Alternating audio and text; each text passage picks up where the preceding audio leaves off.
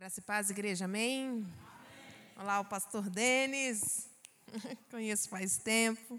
Bênção para mim, é um motivo de muita alegria estar com os irmãos nesta noite. Confesso, o pastor Felipe me mandou uma mensagem na terça-feira. Vivi, prega no casqueiro. Eu falei, mas pastor, o senhor esqueceu. Quinta-feira eu estou lá no Pastor Denis, no Jardim São Francisco. E para mim é um grande privilégio. Eu lembro que há muitos anos atrás o pastor pediu para eu vir dirigir essa igreja. Mas aí eu não tive coragem, pastor Denis. Eu falei, não, não vou. Porque acho que tem que ter muita coragem, né? Falei, Senhor, não vou. Não era o momento ainda, né? Às vezes a gente acha que é o momento e não é. Mas hoje eu estou aqui ministrando a palavra. Vamos abrir a palavra do Senhor em Lucas. Hoje o Senhor está falando, né? Muito no Evangelho de Lucas. Lucas 11. Eu vou ler somente dois versículos. Mas eu não vou colocar o, o óculos porque eu fico toda descabelada. Você viu, né? Domingo eu dei aula na escola dominical lá para os adultos. O cabelo aqui dos lados ficou desse tamanho. Então eu vou ler sem óculos. Obrigada, irmã. Deus abençoe. Vamos ler. Amém ou escola dominical? Amém. Por isso digo a vocês: peçam e lhes será dado. Busquem e acharão. Batam e a porta será aberta para vocês. Pois todo o que pede, recebe. O que busca, encontra. E quem bate, a porta será aberta. Abaixe suas cabeças, feche os seus olhos. Eu vou fazer uma oração. Pai, em nome de Jesus, aqui está o teu povo. O teu povo adentrou por estas portas para te adorar e ouvir a tua voz. Senhor, eu estou aqui como instrumento. Eu peço, Senhor, que o Senhor venha me usar para falar ao coração de cada um deles. Senhor, que não venha a ser palavras de persuasão humana, mas que sejam palavras do teu coração para o teu povo. Porque a tua palavra, ela é mais penetrante que espada afiada de dois gumes. Ela penetra na divisão da alma e do espírito, das juntas e medula, e é apta para discernir os pensamentos e intenções do coração. Então, fala com a tua igreja, Pai, nesta noite, em nome de Jesus. Amém. Quando eu vejo essa passagem, nós vemos lá em Lucas 11, Jesus orando. Jesus estava em certo lugar orando. E eu creio que o povo judeu não tem costume de interromper oração de ninguém. Às vezes nós estamos na igreja e chega um irmão, uma irmã, ei, interrompe a nossa oração. Mas com os discípulos e com Jesus, normalmente eu acredito que não era desta forma. Então eles esperam Jesus orar. Quando Jesus termina, um de seus discípulos chega diante dele e fala: Senhor, ensina-nos a orar, assim como João Batista ensinou os seus discípulos. E prontamente Jesus começa a ensinar a oração que nós conhecemos, a oração do Pai Nosso. E aí eu vejo Jesus, um dos seus maiores ministérios foi do ensino. Porque para a gente ter vitória na nossa vida, para a gente ser abençoado, para as bênçãos correrem atrás de nós, nós temos que andar na palavra. Então, existe uma necessidade de nós conhecermos a verdade, para que venhamos ter uma vida bem sucedida. A palavra de Deus diz: Conhecereis a verdade, e a verdade vos libertará. Quem é que liberta? O conhecimento. O conhecimento da verdade. Jesus diz: Eu sou o caminho, a verdade e a vida. Então, o que vai nos libertar, o que vai nos fazer ter uma vida bem-sucedida é o conhecimento de Jesus, da verdade. Então, a partir do momento que nós conhecemos e colocamos em prática, nós somos bem-sucedidos em tudo. Então Jesus, eu vejo que o seu maior ministério, ele curava, ele libertava, ele fazia muitas coisas no meio do povo, mas o seu maior ministério era o ensino. Então Jesus, ele ensina a oração do Pai Nosso. E aí eu vejo quando chega aqui no versículo 10, quando ele fala: quem pede recebe. Quem busca, acha. E quem bate, a porta se abre. E eu comecei a meditar nesta passagem e o Senhor foi colocando alguns personagens bíblicos no meu coração. O primeiro, quem pede recebe. O Senhor me fez lembrar de Ana. Ana, ela era uma mulher que andava angustiada, com seu coração aflito.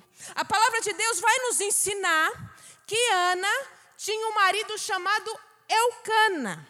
E Eucana tinha duas esposas, Ana e Penina. A palavra de Deus nos ensina que eles moram numa região montanhosa de Efraim e que uma vez no ano eles descem a Siló para sacrificar, oferecer e adorar no templo. Não era no templo, era na tenda, porque naquela época ainda não existia templo. E diz que todas as vezes que ela descia, a sua rival Penina a importunava, a insultava, a ponto dela ficar com o coração aflito e angustiado. Mas por quê? Porque Ana não podia ter filhos. E a mulher que não podia ter filhos naquela época era considerada maldita. Então Ana ela sofria demais por causa daquilo. E diz que quando ela come, quando ela desce, quando ela vai lá para a tenda orar, ela começa a orar, mas a, a oração, ela estava tão aflita que ela não conseguia abrir os lábios. Ela não abria a boca, só se movia, aliás, não saía som da sua boca, só se movia, de tão angustiada que ela estava, a ponto de Eli, o sacerdote que estava sentado na porta da tenda, achar que ela estava embriagada. Mas na realidade, Ana, ela estava aflita. E ela foi para lá para quê? Para pedir algo para o Senhor. Você e eu chegamos no lugar certo. Aqui é o lugar da bênção onde nós pedimos, onde nós falamos com o nosso Pai, e o Senhor, Ele concede a nós. E ali ela começa a falar com Deus e ela faz um voto. Ela fala: Senhor, se o Senhor me der um filho, eu vou entregar ele para ti. Ele vai ser separado e ele vai te servir na tenda. E a palavra de Deus diz que quando ela volta para sua casa, passar do tempo, ela engravida e tem Samuel. Mas a palavra de Deus vai nos dizer que ela não tem só Samuel. A palavra de Deus nos diz no capítulo 2 que ela tem sete filhos. O Senhor não deu só um, o Senhor deu sete. O segredo de Ana foi a oração. Pedi e recebereis. Então nós temos que insistir na oração. Tem gente que quer algo de Deus, mas não quer orar. Tem gente que quer conhecer Deus, tem gente que quer ser usada por Deus, mas não quer orar. Como é que pode você estar tá dentro da sua casa, morar com seu esposo e com seu filho e não falar com ele? Tem como fazer isso? Não tem. Então nós temos que falar com o Senhor, porque Ele está do nosso lado constantemente. E como é que você e eu queremos receber algo se a gente não ora? Nós temos que orar. Orar é falar com Deus. Ana, ela sabia o caminho. E Ana, ela recebeu. Eu estava falando para as minhas irmãs que eu falei, eu preciso tirar minha habilitação. Eu falei, mas Jesus, a gente acabou de sair de uma pandemia. Eu não estou trabalhando, o dinheiro está curto. Pai, como é que eu vou fazer? Falei, bom, Senhor, eu trabalho para ti. Então eu vou pedir para ti. O Senhor não recompensa, eu pedi para o Senhor. Ou o Senhor arranja uma forma desse dinheiro aparecer na minha mão, ou o Senhor prepara alguém para me dar essa carta. Há dois meses atrás, Esta semana eu ouvi uma pessoa falar assim para mim: Vivi, vai ver sua habilitação porque eu vou pagar. É oração. É oração. Eu tenho tantas experiências com Deus por causa da oração.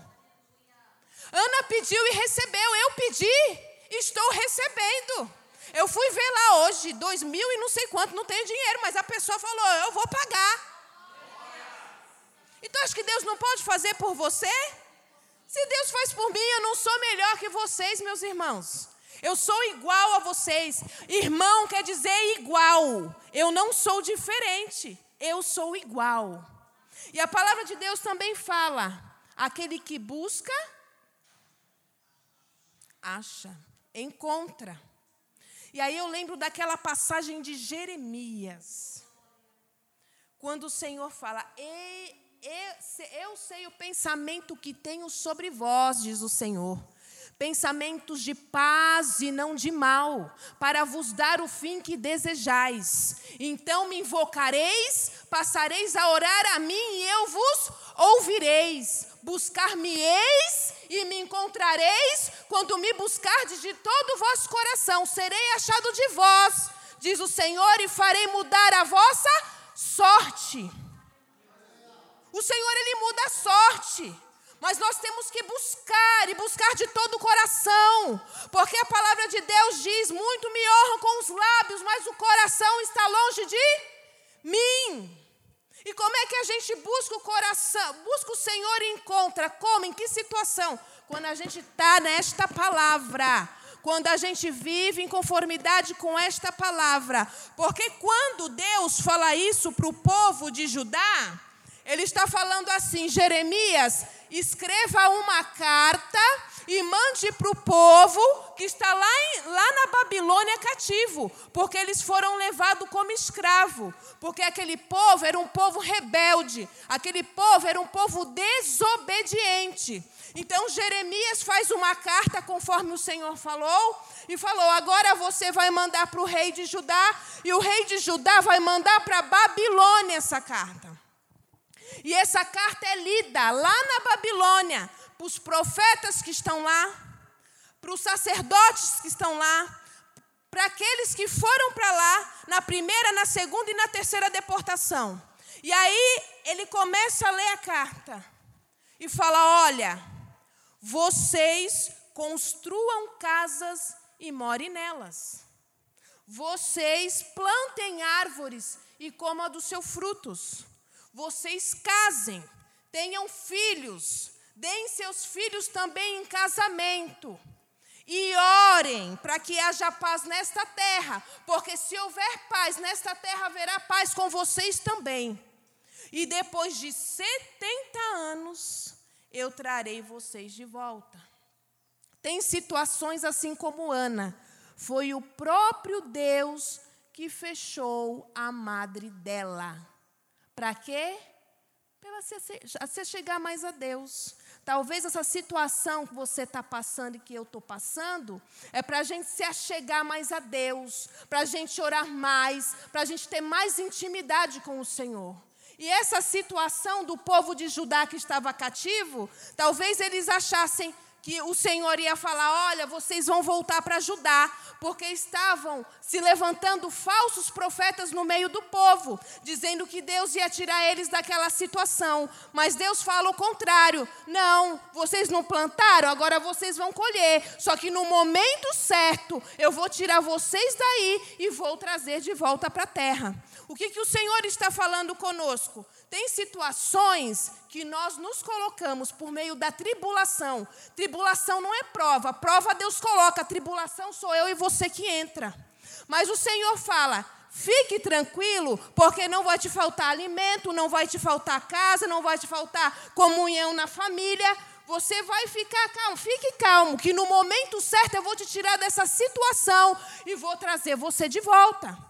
Então não se desespere, porque isso é um trabalhar de Deus na minha e na tua vida. E aí eu vejo, eu falo, meu Deus, aquele que busca, encontra. Aí eu lembrei de um determinado dia que eu fiquei uma época muito Sabe quando você não quer saber de fazer nada na igreja? Eu fiquei assim. Eu falei, meu Deus, não quero fazer nada, nada. E aí eu tinha ido para um outro ministério, né? Que eu fiquei acho que uns quatro ou cinco anos no outro ministério. E aí eu, eu fui, comecei a orar, buscar o Senhor, buscar, mas a busca é o quê? Com jejum, com oração, me enquadrando nessa palavra, fechando as brechas. Não é só orar. A busca você engloba tudo isso. E eu falei, eu vou, eu vou buscar. E eu falava, Senhor, o Senhor me presenteou com um dom. E esse dom não, não tem mais, né? Só que o dom estava enterrado. E eu falava, Senhor, me dá o dom, Senhor, me dá o dom, Senhor, me dá o dom. Aí teve um dia que o Senhor usou uma pessoa e falou assim: o dom você tem, mas só que ele está enterrado. E a irmã não sabia de nada. Aí foi, meu Deus, como é que eu vou agora desenterrar o dom? Com a busca, com a oração. Aí eu comecei. E era algo tão extraordinário que um dia eu, eu fiquei de boca aberta, porque eu gosto muito de consagração. Eu me enfiei na consagração e a irmã falou assim: ora para a irmã que está do lado. E eu comecei a orar. Daqui a pouco o Senhor me deu uma visão de cima. De cima, eu via um lugar que tinha quadras, mas sabe com ruas de terra, muitas árvores e poucas casas. Eu falei, Senhor, isso aí está parecendo lá daquele é, litoral, litoral sul, onde tem bananalba. Como, como é que é? Por lá de lá, né? É. Aí eu falei, Senhor, parece aqueles lá de lá. Eu não sou de ir, mas parece aqueles lá de lá. Eu, e eu nunca tinha visto a irmã. Aí terminou, tal, a irmã saiu, eu falei, meu Deus, estava chovendo, eu falei, agora eu vou ter que falar com a irmã, porque às vezes a irmã está orando, é resposta de oração, eu vou me calo, né? E aí depois fica meio estreito, né?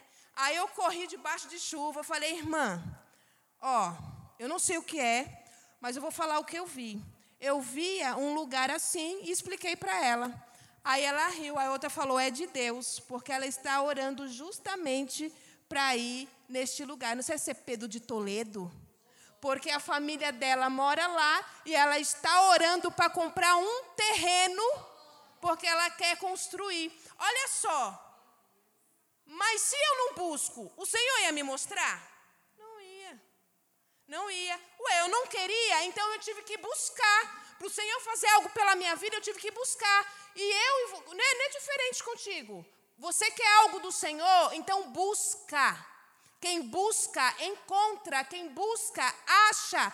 Tem que insistir na busca, tem que insistir na oração, tem que insistir no jejum, tem que insistir na meditação da palavra, tem que insistir, não pare. Não é surgir o primeiro obstáculo e você já quer voltar para trás. Não, continue a buscar, porque o Senhor ele está ouvindo. O Senhor ele está ouvindo. E aí eu vejo aqui: quem busca, encontra. E quem bate, a porta se abre. A porta se abre. E o Senhor ensina aqui em Lucas 11 mesmo. Ele fala sobre a parábola do amigo. Veja só, o Senhor Jesus sabe muito bem o que ele está falando. É a parábola do amigo. Em Provérbios diz que amigos mais chegados que irmãos. Aí ele fala: vai que numa certa noite, lá para meia-noite, você vai na casa de um amigo e bate na porta dele pedindo três pães emprestado, porque um amigo seu está chegando e ele não tem o que dar para ele comer. E esse amigo fala para você: não me importunes. Olha só, o amigo fala: não me importunes. Já estou deitado com meus filhos, porque naquela época era um cômodo. Era aqui um local, aí tinha um, um, um lugar mais alto onde tinha as camas. Não sei se tinha beliche naquela época, não, não sei, que eu não estudei isso. Mas eles dormiam ali. E quando um saía, todo, todo mundo acordava. Então ele fala: Não me importunes, já estou deitado com os meus filhos. Aí o Senhor fala: se ele, sendo seu amigo, não te der os, os, os três pães, quanto mais você importunando. Se você importunar, aí que ele vai te dar mesmo, ele vai dar tudo aquilo que você precisar. Então nós temos que insistir. Nós temos que importunar mesmo, nós temos que bater e falar: Senhor, é insistência mesmo. Sabe aquela pessoa chata que sempre vem? Ai, irmã, às vezes tem os vendedores, né? Ai, compra isso, ai, tô, tô vendendo isso. Ai. Aí tu fala, ah, hoje eu não posso, né? Não estou sem dinheiro. Aí passa uns dois dias e está lá de novo. Ah, eu estou vendendo isso, só que legal. E tu, ai, mano, hoje eu não posso. Aí passa mais dois dias. Aí tu fala, não, eu vou levar para ajudar a irmã, senão ela vai ficar aqui na minha orelha o mês inteiro. Não tem gente que é assim? A mesma coisa. E a gente sabe também da parábola do juiz iníquo. A palavra de Deus diz que existia um juiz que não temia nem a Deus e nem aos homens. E aí diz que tinha uma viúva. Imagine, a viúva naquela época, querido, sofria, não tinha previdência social. Né? Hoje tem a previdência social. Naquela época não tinha. A mulher, ela não era costume da mulher trabalhar. Então, se o marido morria, se não tinha o filho para sustentar, ela estava na água. Por isso que o Senhor ele dá muita prioridade aos órfãos e às viúvas. O Senhor ele se preocupa muito. Por quê? Porque elas não tinham quem fosse por ele, por elas. Então, essa viúva vivia importunando o juiz. Faz, faz justiça em meu favor, faz justiça em meu favor. Aí chegou um certo momento e falou: Olha, eu vou fazer justiça por essa mulher. Eu vou dar causa ganha para ela, porque senão ela vai ficar me enchendo a paciência. E aí o Senhor fala: Se este juiz fez isso, quanto mais o Senhor não fará pelos seus escolhidos, que o clamam, que o busca de dia e de noite. Ele fará justiça depressa. É depressa, o Senhor não vai demorar. É depressa que ele entra na nossa causa. E eu fico observando. Eu olho essa palavra e falo, meu Deus, se as pessoas soubessem, se nós como, como cristãos soubessem, o que a oração traz de benefício para a nossa vida. Porque o Senhor, quando Ele me chamou, Ele fez uma promessa. Só que até promessa, até o cumprimento da promessa, demora um tempo. E eu falava, meu Deus, quando isso vai romper? E aí eu descobri. Os pastores falam, orem, os pregadores falam, orem, orem, orem, mas fica aqui, ó. Quando a gente entende que a oração é a chave da vitória, não é assim que as pessoas falam? Quando essa informação desce para cá e de fato a gente pratica, aí você vê, você vê as coisas acontecerem na sua vida. É ministério que se rompe, aquilo que o Senhor tem para você começa a acontecer, é porta que se abre o Senhor ele começa a trabalhar de uma forma extraordinária. Aquilo que você olha e fala: "Não, eu não esperava isso". É dessa forma, porque se eu for falar para vocês o que eu tenho vivido nesses últimos anos por causa da oração, vocês não acreditam. E a oração, eu lembro quando eu vim para a Vida Nova, gente, isso faz quantos anos? 20 anos. 20 anos, é muito tempo, né, pastor Denis? 20 anos, gente, eu estou com 41. 20 anos. E aí, o meu pai, ele bebia. O meu pai, ele tinha o problema do vício. O meu pai bebia desde os 9 anos de idade. Então, eu ainda com 20 anos vi o meu pai daquela forma. E minha mãe, na época, antes de eu me converter, a minha mãe era da congregação cristã e ela pelejava na, em oração sozinha. Ela não tinha quem ajudasse ela. Então, quando eu me converti, eu entrei na peleja com a minha mãe da oração, para que Deus viesse libertar o meu pai. E eu comecei a orar, aí a Ludmila também, a minha irmã, não sei, muitos aqui conhecem, né? A Ludmila também se converteu, começou a orar. Aí o meu esposo, na época, eu já conhecia ele, também começou a orar até que o Senhor libertou o meu pai. O meu pai foi cuidar de. Teve os afilhados dele, trezentos e poucos afilhados no NA. Ele foi ser conselheiro. Só que nós continuávamos na oração. Para quê? Para que Deus viesse salvar. E continuamos orando, continuamos orando. Passaram-se praticamente uns 10 anos. Meu pai limpo, meu pai sem, sem beber. Meu pai também, às vezes, usava droga naquela época, quando ele estava no vício. O dinheiro dele ficava todo no bar. Imagine, a peleja da minha mãe. E a gente sofria tanto porque muitas vezes eu desejei que minha mãe se separasse do meu pai, porque tamanho era o sofrimento. Porque eu tive um pai ausente, um pai que não nos levava numa praia, um pai que não nos levava num cinema, um pai que não saía com os filhos. Nós somos em quatro filhos. Nós víamos isso em outras famílias, mas a gente não tinha isso. E nós víamos ele chegar embriagado, muitas vezes urinado, muitas vezes ele não conseguia chegar em, ficar em pé, muitas vezes ele chegava em casa engatinhando porque ele não tinha forças. E a gente olhava aquilo e era um sofrimento. Porque nós não queríamos. E nós oramos, Deus libertou meu pai da bebida. E continuamos a orar para que Deus viesse salvar. E nós ficamos orando: Senhor, salva meu pai, minha mãe, salva meu esposo. Salva, salva, salva. E aí o Senhor, passando o tempo, o Senhor começou a falar comigo. Filha, o que eu vou fazer é para salvação. Não me peça misericórdia. E eu falei, Senhor, o que o Senhor vai fazer com meu pai? O Senhor vai fazer alguma coisa. E o Senhor falava assim: Filha, não me peça misericórdia, estou eu trabalhando. Eu falei, Amém, Senhor. Eu vou deixar o Senhor trabalhar. Não vou pedir misericórdia. E ele foi falando comigo durante um ano. E nesse durante um ano, a Ludmila tinha voltado dos Estados Unidos e ela falava assim: Vivi, o pai está parecendo crente. Você tem que ver. Porque meu pai, meu pai, é, meu pai era um, um, uma mistura de Pedro com Paulo, uma mistura de sanguíneo com colérico. Sabe aquele que chuta o pau da barraca? Ele era assim. E aí minha irmã falava, não, viver, ele está parecendo crente.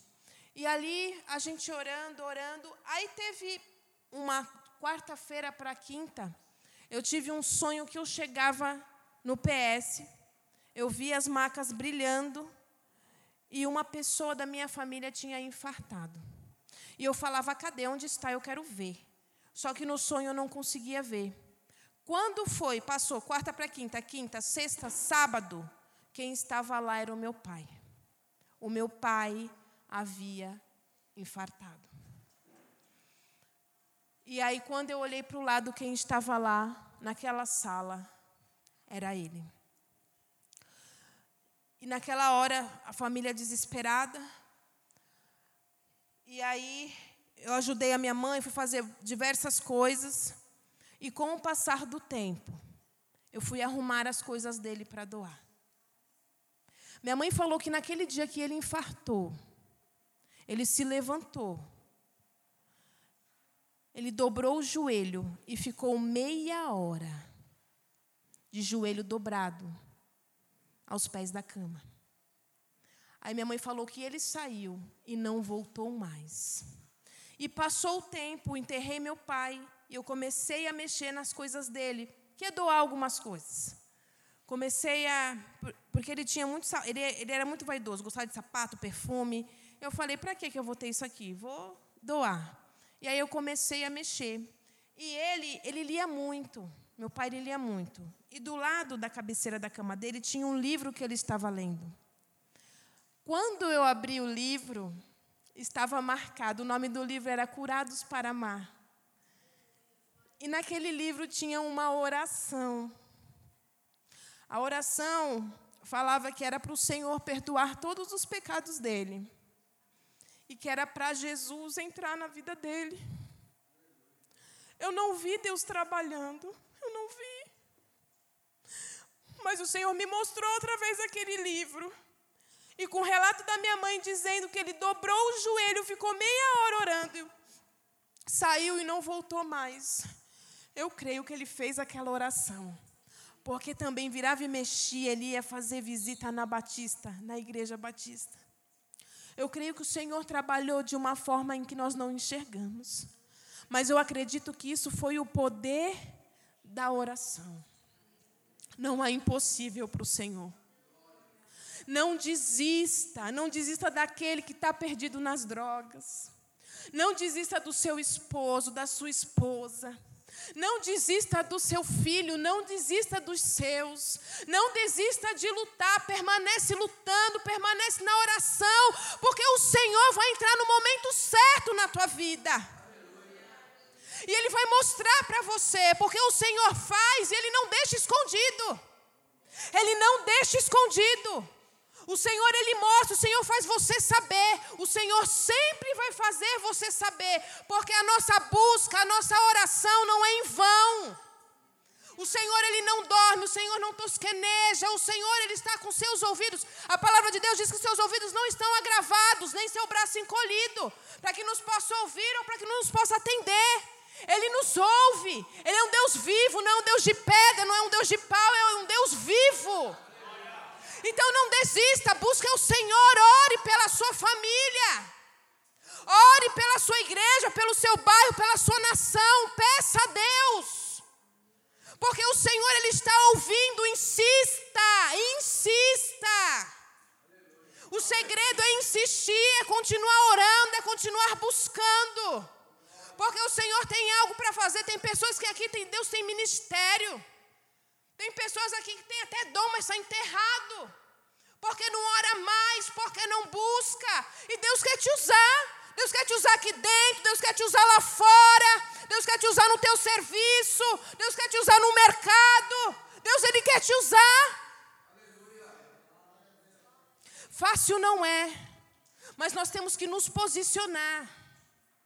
Nós estamos no, no final dos tempos. Cristo está às portas. Se você for estudar escatologia, você vai ver que os sinais estão aí.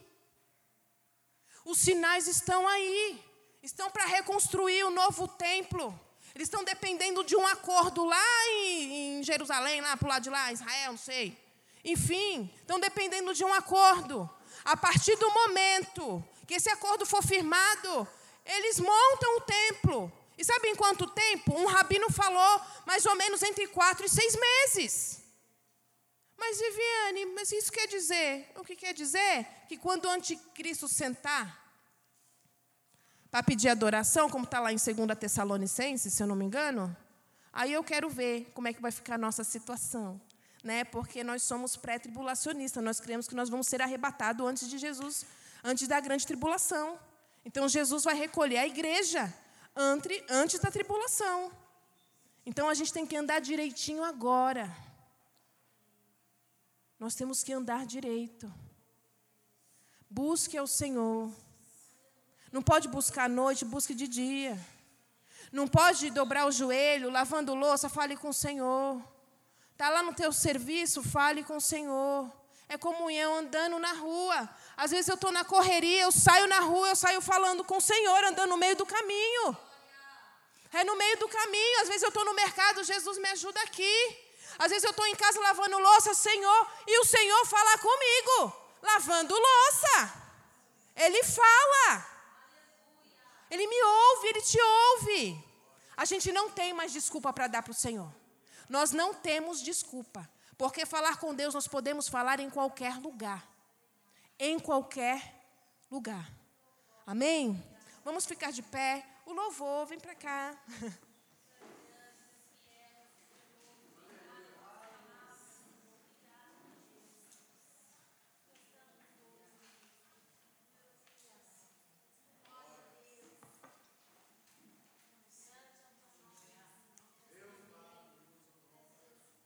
Eu costumo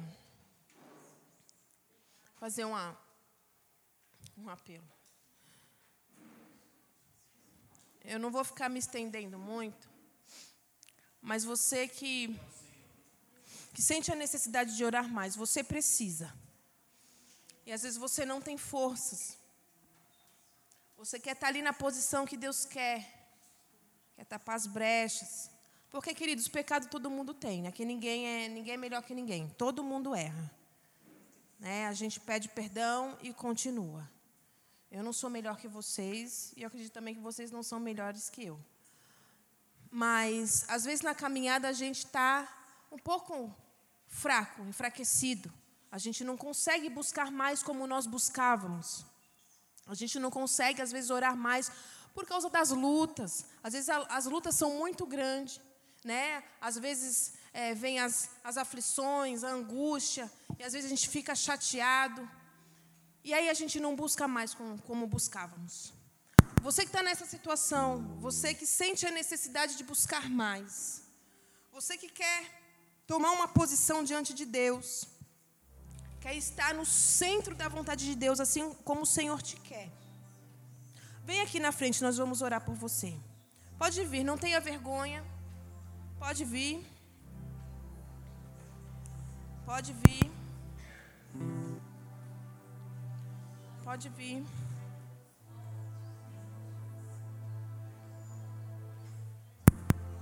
Pode vir. Eu não sou muito de ficar estendendo. O Senhor está falando que tem mais gente.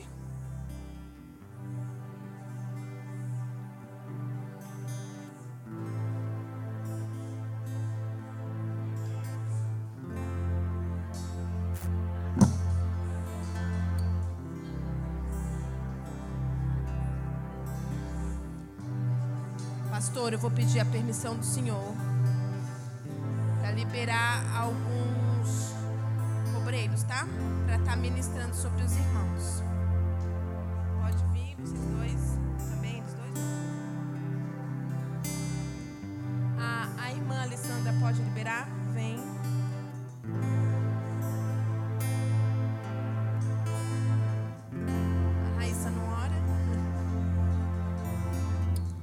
Impor as mãos sobre os irmãos, amém?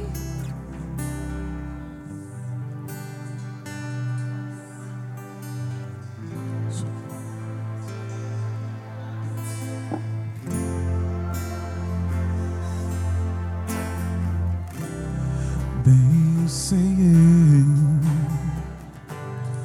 que tudo podes, nenhum dos teus planos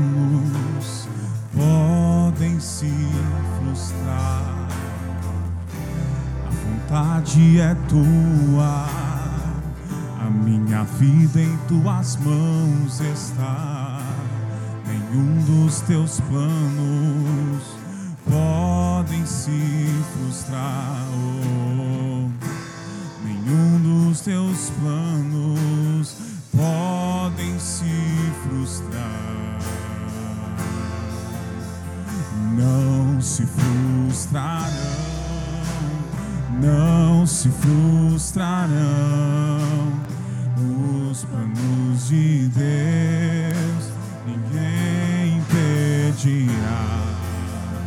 Pode o vento soprar, a terra pode se abalar, mas os planos de Deus ninguém impedirá.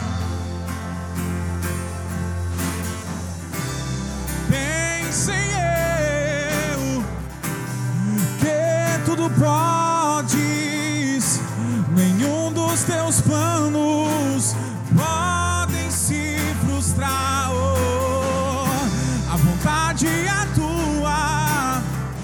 minha vida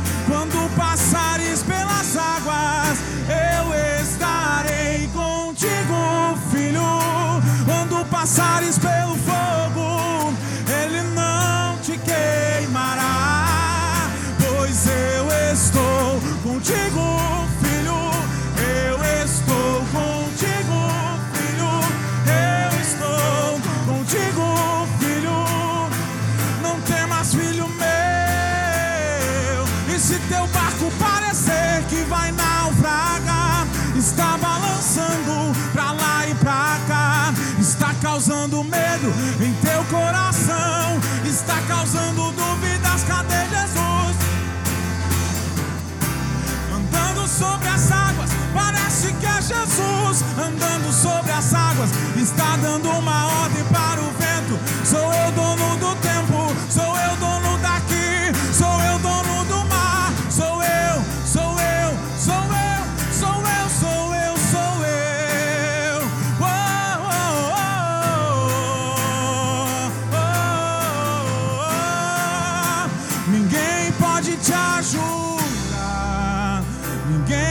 pode te levantar. Mas se Deus tem um plano contigo, ninguém impedirá. Ninguém pode te ajudar, ninguém pode te levantar. Mas se Deus tem um plano contigo,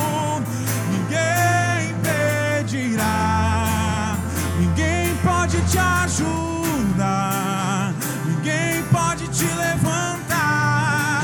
Mas se Deus tem um plano contigo, ninguém impedirá. E se teu barco, e se teu barco parecer que vai naufragar, está balançando pra lá e pra cá, está causando medo em teu coração, está causando dúvidas. Cadê Jesus? Andando sobre as águas, parece que é Jesus. Andando sobre as águas, está dando uma ordem para o vento. Sou eu dono do tempo, sou eu dono daqui, sou eu dono do mar. Sou eu, sou eu, sou eu, sou eu, sou eu, sou